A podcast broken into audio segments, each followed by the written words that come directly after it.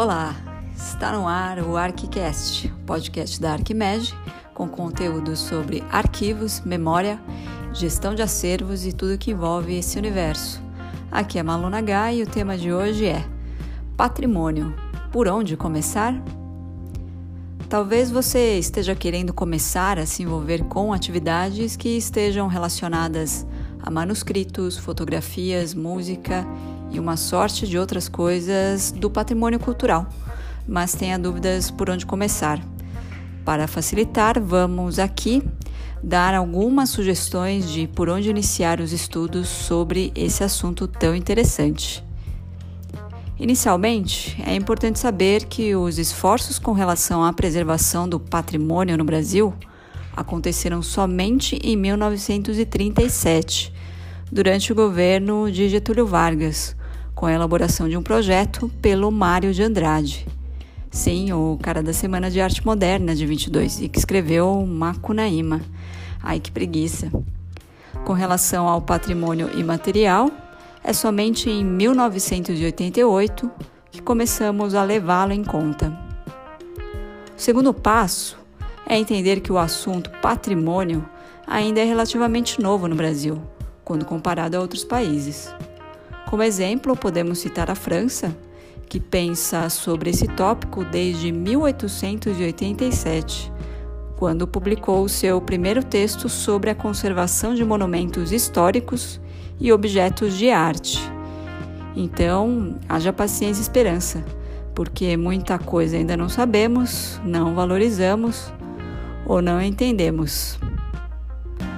Em seguida, seria proveitoso ler as cartas mundiais que falam sobre o patrimônio, no sentido de tentar compreender quais eram as orientações e metas para a conservação dos artefatos.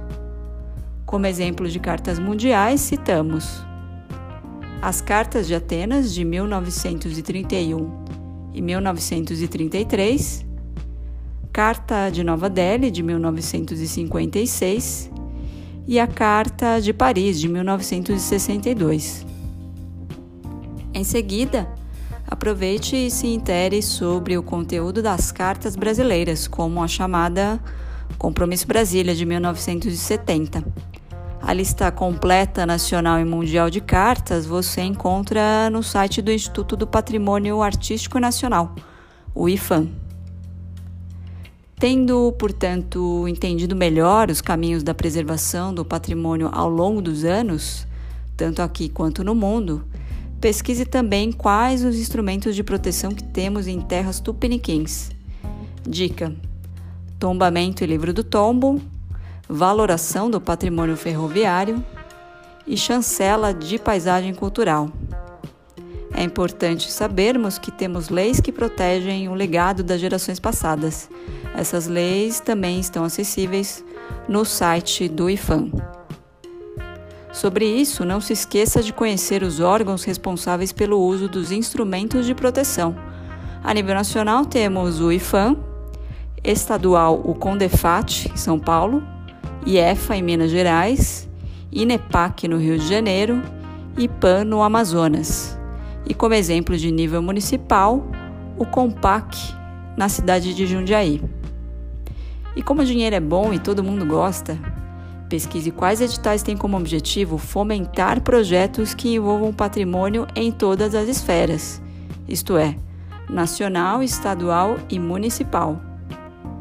Muita verba é perdida por falta de especialistas que desenvolvam atividades interessantes sobre o patrimônio.